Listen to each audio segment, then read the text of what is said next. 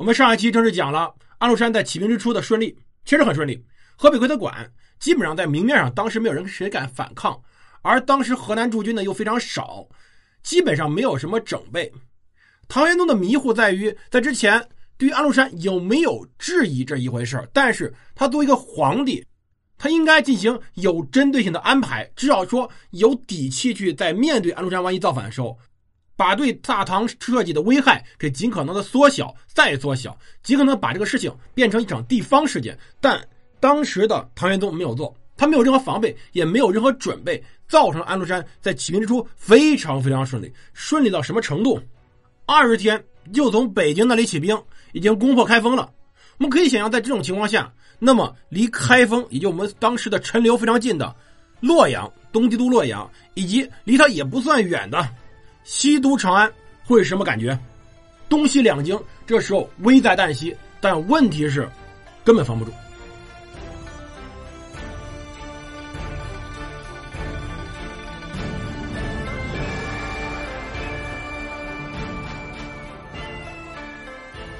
欢迎大家收听蒙头读书，大家好，我是胡蒙，这里是我们的战争史。我们今儿呢来接着安史之乱，同时提醒一下，在淘宝中搜索“蒙头读书嗨翻天”可以领红包。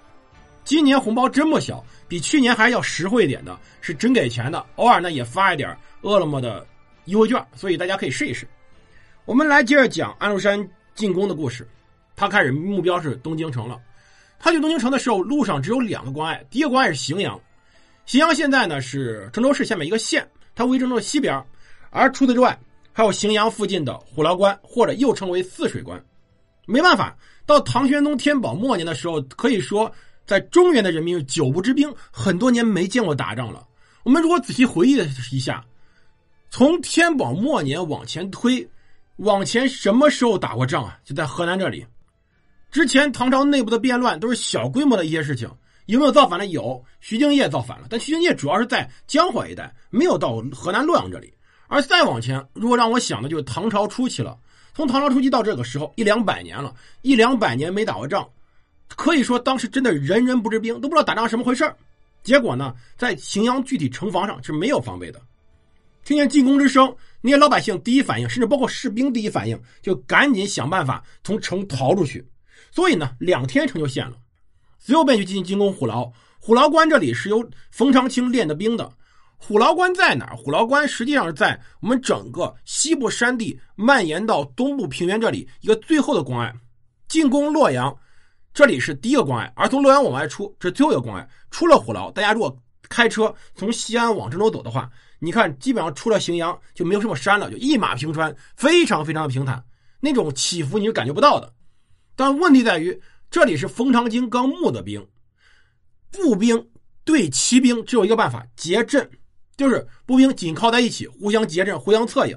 这也是我们在前面讲。北宋的时候讲高陵河之役的时候，有时候老笑话说那个万全平戎大阵啊，确实说赵光义他确实不怎么治兵，搞这么一个大阵出来确实也不方便。但是从整体思路上没错啊，人家用步兵对骑兵以结阵应对，这点是没错的。但问题在于结阵这个事儿是需要长时间训练的。我们想象一下。我们现在呢，不是什么指挥方丘的将军，不是在各种游戏里面，在各种各样的战略游戏里面指挥大军的将军，我们就是个小兵，我们是一个穿着非常非常薄弱铠甲的，拿个一个破木棒子、一个长枪的一个小兵，我只能靠着身边的那些队友们一起结阵，一起面对对方。那一匹一骏马，他们是以六十公里的速度来冲过来的，而且每匹马的重量大概都是两三百斤，连人带马，在这种情况下，你怕不怕？所以说，正常情况下，一般普通人所结成阵都是成鸟兽散。所以，封长清在虎牢个列的方阵很快就被对方的铁骑冲垮了。然后，封长清收余众，据战于洛阳城东的奎元又大败。那再收兵于洛阳上东门门内再大败。所以，这场仗是没什么打的。初八打下荥阳，连着打了三天，十二日就已经攻下洛阳城了。洛阳城这么一个。千年古都，这么一个在隋炀帝开建到武天寿彻底建完一个辉煌的古都，就此开始连番遭劫。没错，我说的连番遭劫，因为洛阳在此之后是不是被抢了一遍？直到北宋初期的时候，洛阳城已经非常非常凋敝了。所以当年有人说赵匡胤选择洛阳城作为都城，有没有可能性呢？有，但是以北宋国力是不可能再把洛阳城修复如初的。这种情况就有点类似于当年在清朝末年要重新修圆明园一样，很难。洛阳城就开始一场一场一场又一场被当时的各种各样的人来洗劫，以至于后来都没有办法再维持洛阳城到开封这一段的运河，以至于后来洛阳城都没有办法作为都城了。最后一个把洛阳当做都城的是五代的后唐，但后唐之时，洛阳城已经非常的残破了。在安禄山攻陷东都之时，他北方的大同军就开始也展开攻势了。但还好，对唐朝还好的是，这时候有个人挡住了这军队，这个人叫郭子仪。郭子仪在此时安排的向李光弼、向仆户怀恩等人出击，实际上保住河东这个地方。保住河东是非常重要的。其实安禄山在这个时候没有打下河东，便去进攻长安，反而是非常危险的。为什么呢？我们想想，河东之地，就山西往南走，过了运城，过了三门峡，就是洛阳这块可以说，后来郭子仪之所以能够率军南下，把当时安禄山拦腰打断，这点是最重要的。但问题在于，此时的河东保住，并不能挽救唐朝的颓势。封长清呢，率领军队退到三门峡这里，也退到了我们所知道原来这时候其实已经不太重要了函谷关这里。当时高仙芝和封长清双方商讨以后，发现这时候率兵正面迎敌是非常不智的，因为兵一来不多，二当时后面还有潼关。所以把兵退回潼关，以潼关拒敌是最对的。所以他们率军西走，但问题在于，我们要强调，安禄山是骑兵，骑兵要比步兵两条腿快得多。这里有个问题，就是骑兵和步兵到底谁快？我们要强调一下，作为人来说，人比马的长处在哪？在耐力。尤其是一支非常强悍的、一支经过非常强大训练的、一支有坚强意志的军队，凭两条腿在长时间行军中是要比马快得多的。但骑兵有什么好处？骑兵的好处在于骑兵速度快，而且骑兵可以换马。一般骑兵不是一匹马，经常骑兵是一人双马，甚至一人三马。这种非常富裕的仗，当时安禄山正是一人几马的前进，在行进途中互相换马，冲锋之时互相战马。这种情况下，骑兵要比步兵要有耐力，要能战得多。所以安禄山的骑兵很快扑了过来，那么迎战击败，只能退回潼关。所以当时对于唐王朝来说，临汝、弘农、济阴、濮阳、云中等郡，包括今天河南益阳东、灵宝南、山东曹县西北、濮阳东、山西大同这一大片全部投降于安禄山了。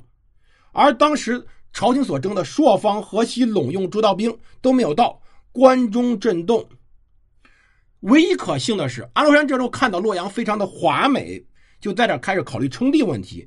在洛阳停了一段，所以朝廷呢获得一点点准备时间来做准备，所征集军队呢也开始云集长安，关中的那种担心之情也可以稍微缓解一下。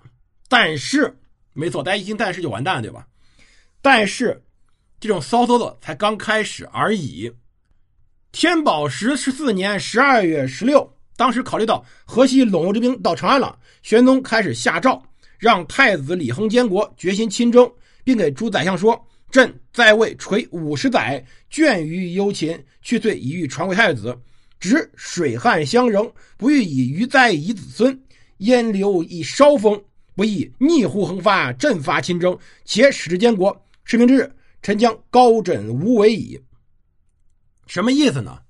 就是说这场我打赢了，我就把位置给李亨，然后呢，我就退居林下，自己过自己小日子去。这个时候，一轮一轮的操作开始来了。首先，杨国忠慌了。杨国忠退下去以后，对当时的韩国夫人、国国夫人、秦国三夫人说：“这是当时杨贵妃的三个姐妹说，太子呢，太子李亨特别不喜欢咱家。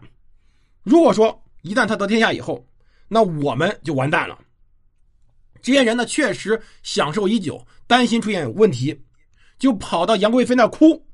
杨贵妃呢，就赶紧去请命于唐玄宗。第一个关键事件，唐玄宗亲征算完蛋了，这事儿就没有下文了。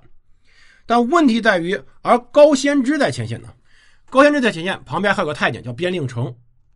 太监监军有个问题啊，这人总有点自己的一个小心思，尤其有想实现自己的抱负。而太监监军经常对很多事情管东管西、指手画脚的。但问题在于，太监长于深宫之中，他又不怎么懂军事，懂军事的太监并不多见。对于太监管理比较好的什么朝代呢？反而宋朝管理比较好。哎，你没听错，宋朝对太监管理还是比较好的。中国古代太监干政这事儿，还只有宋朝管的最好，然后就清朝了。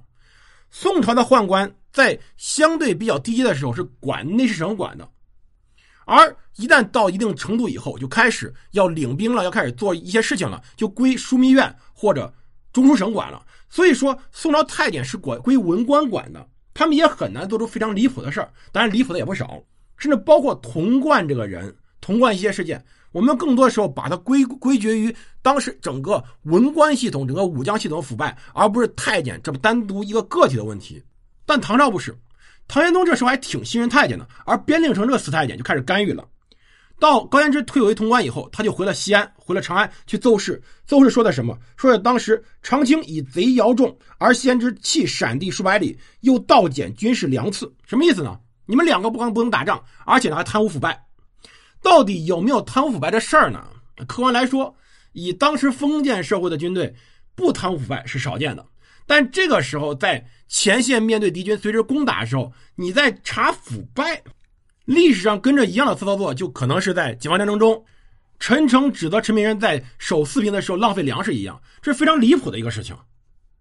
但问题在于，唐玄宗这时候还非常信任这个太监，所以后来封长清想去见唐玄宗，不见，上书不看，在前线直接免了他们两个的官爵，因为当时朝廷上认为，这时候集结这么多军队，那安禄山不日就会被击败。所以当时整个的朝廷之内是一种非常非常盲目的乐观主义精神的。封长清呢，在接到诏书以后就自杀了。